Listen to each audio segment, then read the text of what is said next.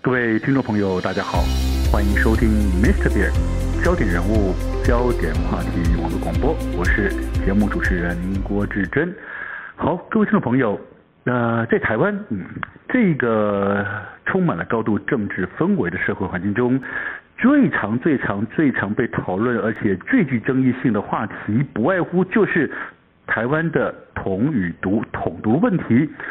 这个问题其实大家都不陌生，但是相对的也不见得热衷。好，好，其实上我们节目基本上并不谈论政治，但是在今天我们的节目中要跟大家来谈谈毒这个话题。嗯，好，只是今天主要谈的毒，并不是台湾统一或独立的毒，而是在我们的现在的社会中所呈现出一种越来越明显，而且似乎越来越严重。属于一个人独居的这个现象。好，因应独居的趋势，未来我们又该如何过好一个人独自生活呢？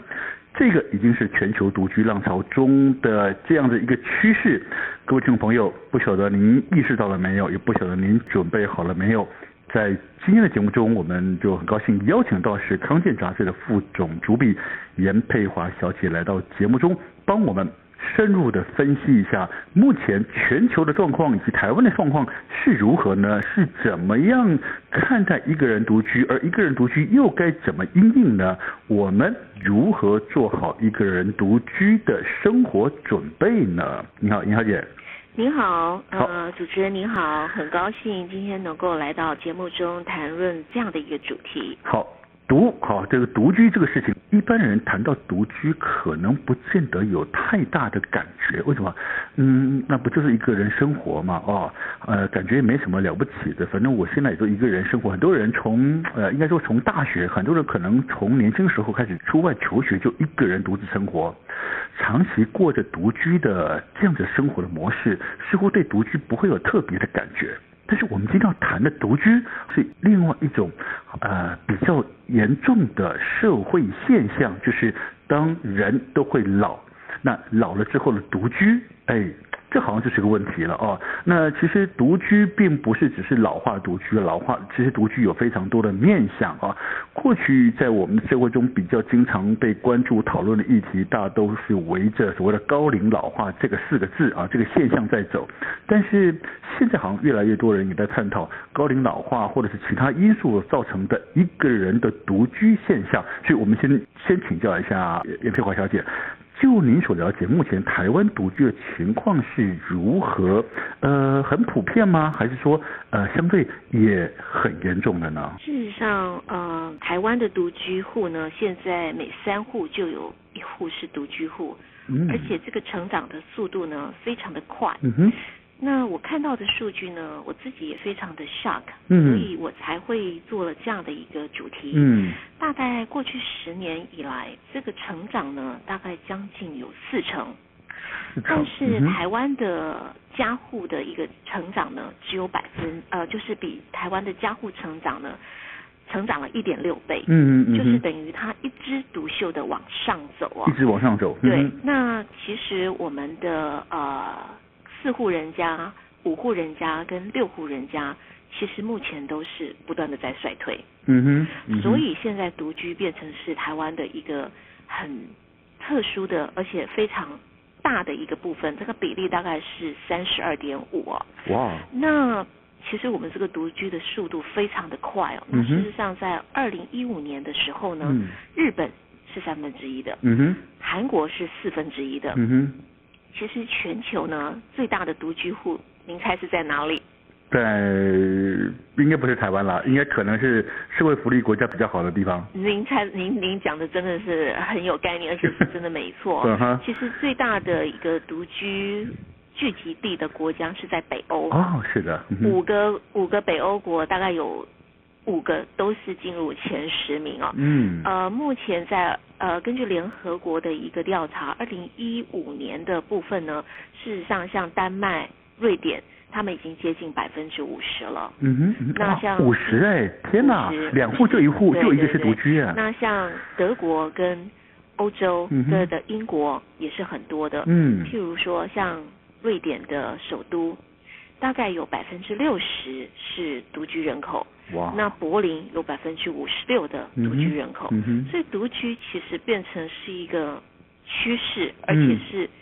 越来，就像您刚刚讲的，大家都很怕老，而且是高嗯龄化的社会，是，所以独老的这个部分其实是大家害怕的，也是呃各国政府所想要去解决的这一件事情。嗯哼，所以英嗯国有设立一个叫孤独大臣，哦然后令这个嗯大臣来解 决呃英国所谓的寂寞甚至独老的 问题。哼哦，他们还设置一个专门的一个部门，这样对是不是？是嗯哼，啊是，就是有一个等于 title 叫做孤独大臣，对对对，他就是哎呦专门负责这样的一个问题。 OK，可 好见，的这个问题非常的多严重，严重，也其也是一个非常大的一个趋势。是，您刚提到说，是让台湾呃，目前有差不多有整体交互数的，嗯的成长，呃有，多呃，少将近这过去十年有百分之四十的成长哇都是嗯独居。独居，所以这样换算说，台湾目前就这次您所做的报道里面，台湾现况有两高达两百八十一点五万的的所谓的独居户吗？是没错，哇，这个是很惊人的哦。但是我们来谈谈独居这个现象。其实独居并不意味着就只是所谓的老化的独居了，因为独居呃的身份非常多重，对不是对？没错。嗯哼，好，那现就台就您所了解，台湾目前整有这么多两百八十几万的独居的这个人口结构里面，到底真的是都是因为老化独居的吗？还是说还有其他的结构造成的呢？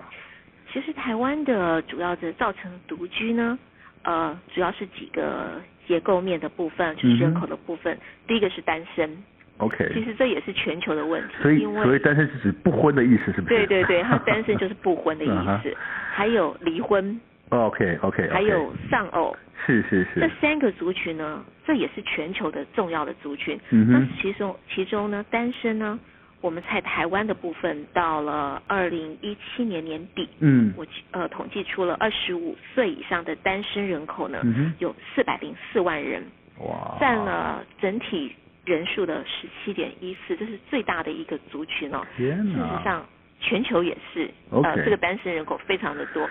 你应该会很惊讶，美国有百分之五十的单身人口真的假真 的的？都不婚啊？ 都不婚。然后，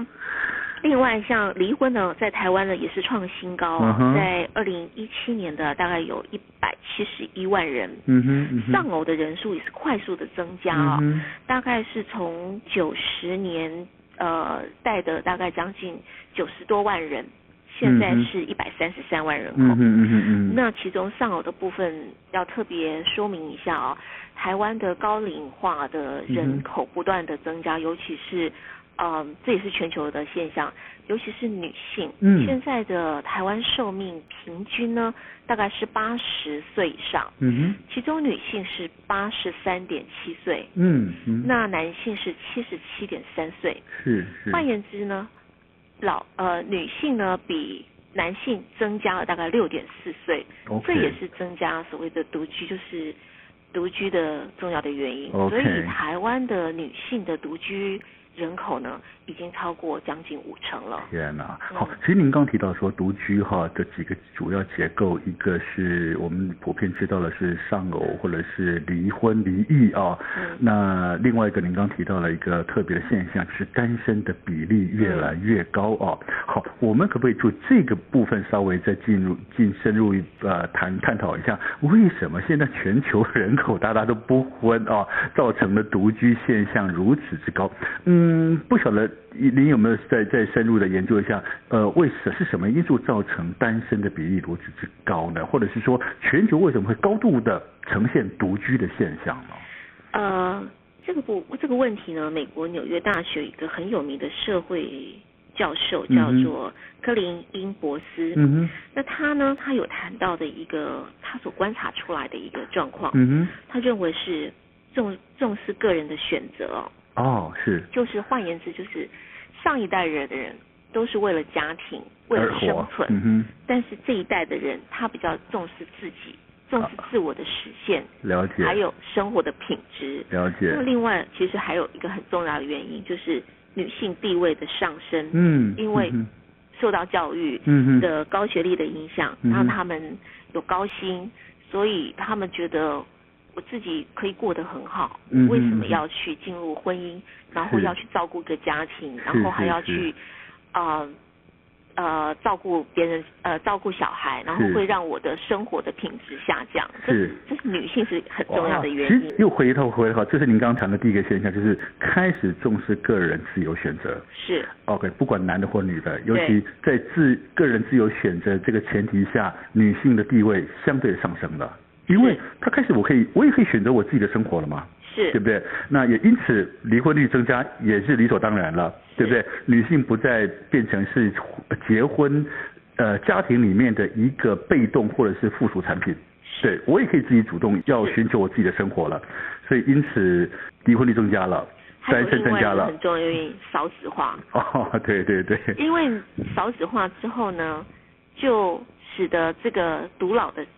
机会更加了，的更增加了，对。那还有大量的城市化，或者是譬如说通讯的变革，大家都、哦都用手机啦，都是用 Line 啊，是是都是，觉得城市化就是因为人口迁移的关系，大量的人从农村乡城市之间的这样的迁移，造成农村大量的独居，类似是这样子。嗯哼。